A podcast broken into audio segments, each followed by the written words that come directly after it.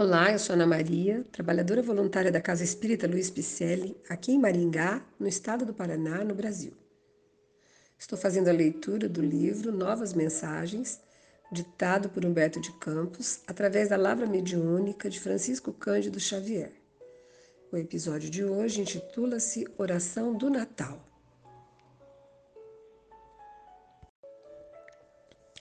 Senhor Jesus, Há quase dois milênios estabelecias o Natal com tua doce humildade na manjedoura, onde te festejaram todas as harmonias da natureza.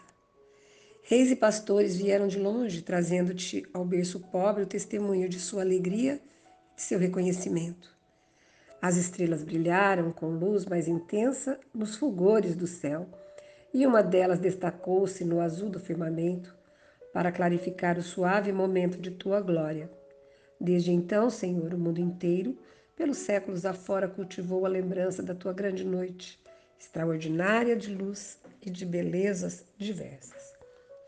Agora, porém, as recordações do Natal são muito diferentes. Não se ouvem mais os cânticos dos pastores, nem se percebem os aromas agrestes da natureza. Um presépio século XX seria certamente arranjado com eletricidade sobre uma base de bombas e de metralhadoras, onde aquela legenda suave do Glória em Excelsis Del seria substituída por um apelo revolucionário dos extremismos políticos da atualidade. As comemorações já não são as mesmas. Os locutores de rádio falarão da tua humildade no cume dos arranha-céus e depois de um programa armamentista, estranharão para os seus ouvintes que a tua voz pudesse abençoar os pacíficos, prometendo-lhes um lugar de bem-aventurados, embora haja isso ocorrido há dois mil anos. Numerosos escritores falarão, em suas crônicas elegantes, sobre as crianças abandonadas, estampando nos diários um conto triste onde se exalte a célebre virtude cristã da caridade, mas daí a momentos fecharão a porta dos seus palacetes ao primeiro pobrezinho. Contudo, Senhor, entre os superficialismos dessa época, de profundas transições, almas existem que te esperam e te amam.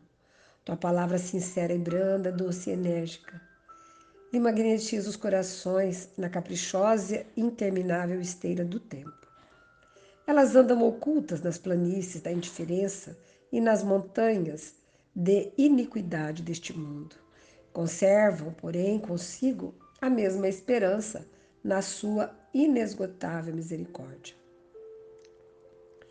É com elas e por elas que, sob as tuas vistas amoráveis, trabalham os que já partiram para o mundo das suaves revelações da morte.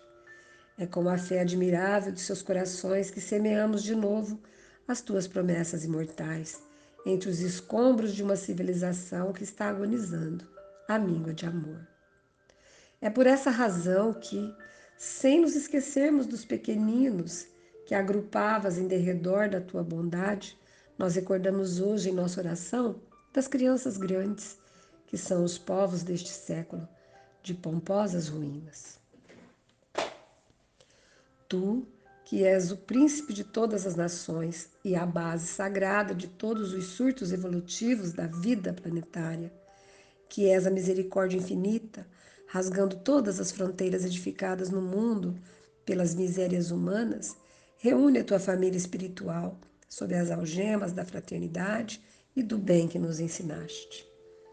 Em todos os recantos do orbe há bocas que maldizem e mãos que exterminam os seus semelhantes.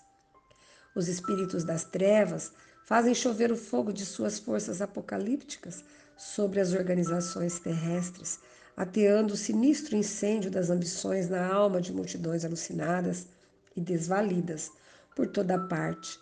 Assomam os falsos índolos da impenitência do mundo e místicas políticas saturadas do vírus das mais nefastas paixões, entornam sobre os espíritos o vinho ignominioso da morte. Mas nós sabemos, Senhor, como são falazes e enganadoras as doutrinas que se afastam da seiva sagrada e eterna dos seus ensinos, porque dissipas misericordiosamente a confusão de todas as almas, ainda que os seus arrebatamentos se apoiem nas paixões mais generosas. Tu que andavas descalço pelos caminhos agrestes da Galiléia, faze florescer de novo sobre a terra o encanto suave da simplicidade no trabalho, trazendo ao mundo a luz cariciosa de sua oficina de Nazaré. Tu, que és a essência de nossos pensamentos, de verdade e de luz, sabes que todas as dores são irmãs umas das outras, bem como as esperanças que desabrocham nos corações dos teus frágeis tutelados, que vibram nos mesmos ideais, aquém ou além das linhas arbitrárias que os homens intitularam de fronteiras. Todas as expressões da filosofia e da ciência dos séculos terrenos passaram sobre o mundo, enchendo as almas de amargosas desilusões.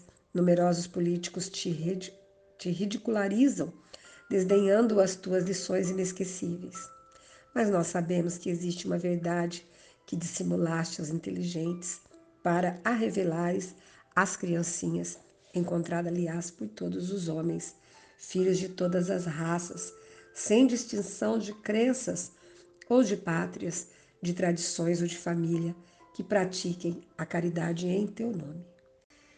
Pastor do rebanho de ovelhas tresmalhadas, desde o primeiro dia em que o sopro divino da vontade do nosso Pai fez brotar a erva tenra no imenso campo da existência terrestre, pairas acima do movimento vertiginoso dos séculos, acima de todos os povos e de suas transmigrações incessantes, no curso do tempo, ensinando as criaturas humanas a considerar o nada de suas inquietações em face do dia glorioso e infinito da eternidade.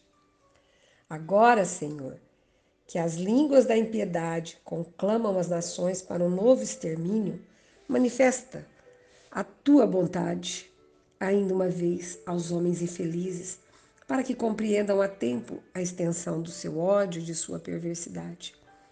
Afasta o dragão da guerra de sobre o coração dilacerado das mães e das crianças de todos os países, curando a chaga dos que sangram de dor, selvagem à beira dos caminhos. Revela aos homens que não há outra forma além da tua e que nenhuma proteção pode existir além daquela que se constitui da segurança de tua guarda. Ensina aos sacerdotes de todas as crenças do globo, que falam em teu nome, o desprendimento e a renúncia dos bens efêmeros da vida material, a fim de que entendam as virtudes do teu reino, que ainda não reside nas suntuosas organizações dos estados deste mundo. Tu, que ressuscitaste Lázaro das sombras do sepulcro, revigora o homem modesto do túmulo das vaidades apodrecidas. Tu que fizeste com que os cegos vissem, que os mudos falassem, abre de novo os olhos rebeldes de tuas ovelhas ingratas e desenrola as línguas da verdade e do direito que o medo paralisou nesta hora turva de penosos testemunhos.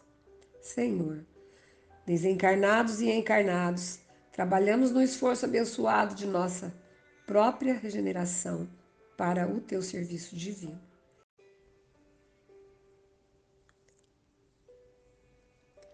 Nessas lembranças do Natal, recordamos a tua figura simples e suave quando ia pelas aldeias que bordavam o espelho claro das águas do Tiberíades. Queremos o teu amparo, Senhor, porque agora o lago de Genezaré é a corrente represada de nossas próprias lágrimas. Pensamos ainda ver-te quando vinhas de Cesareia de Felipe para abençoar o sorriso doce das criancinhas. De teus olhos misericordiosos e compassivos corria uma fonte perene de esperanças divinas para todos os corações. De tua túnica humilde e clara vinha o símbolo da paz para todos os homens do porvir, e de tuas palavras sacrossantas vinha a luz do céu que confunde todas as mentiras da terra. Senhor, estamos reunidos em teu Natal e suplicamos a tua bênção. Somos as tuas crianças dentro da nossa ignorância e da nossa indigência. Apieda-te de nós e dize-nos ainda, meus filhinhos. Querido irmão, o texto nos faz refletir sobre o Natal. Exatamente isso, é uma oração do Natal, em que o homem, na sua pequenez, roga a Deus, mesmo estando do outro lado já. Humberto de Campos já está na outra dimensão. E com certeza enxergou que está longe do Mestre, está no meio do caminho, mas que já está longe da terra também. Então, nesse espaço, ele consegue ver o que é o Natal, ainda cheio de, de coisas às vezes importantes para as crianças, mas que não as aproximam de Deus. E mostra também para a gente, nessa oração, que Jesus está de olhos abertos, renascendo no nosso coração, pronto para ser acolhido e amado. Eu fico encantada com os textos de Humberto de Campos. Eu estava bem reticente porque é uma leitura difícil, né? Texto de século passado e, e eu não estava com muita habilidade para falar dele, mas mas é tem sido bom porque me emociona esse jeito amoroso que ele vê o Cristo e a forma como ele mostra que Jesus se apieda da gente, entendeu? Que Jesus tem realmente os olhos de misericórdia para as nossas falhas, para a nossa caminhada, porque Ele acredita que não vai ficar para trás nenhuma ovelha desgarrada. Isso é fato. Então, nós que já paramos para ouvir Humberto, nós que já entendemos um pouquinho mais dessa, dessa necessidade de evolução, não vamos perder tempo com bobagens, com tristezas, com o que o outro nos fez ou deixou de fazer. Vamos pedir a Deus para que nos dê tranquilidade emocional, para que nada nos atinja, para que a gente possa seguir o nosso caminho da melhor forma possível. Que o Natal seja todos os dias da nossa vida. E que a centelha divina esteja brilhando dentro da gente, para a gente ser melhor e brilhar na vida dos outros.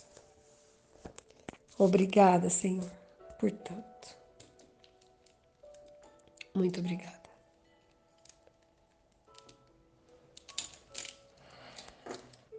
Querido amigo, obrigada pela sua presença, por, por nos ouvir. Faça-nos um pix para nos ajudar nas nossas, nas nossas atividades. Caridade, amor e luz, arroba gmail.com. Encontre-nos nas nossas redes sociais, CelpPCL. Dê uma olhada no nosso site www www.celp.org.br. Venha nos conhecer e ver o nosso trabalho. Um abraço carinhoso e muito obrigada pela companhia.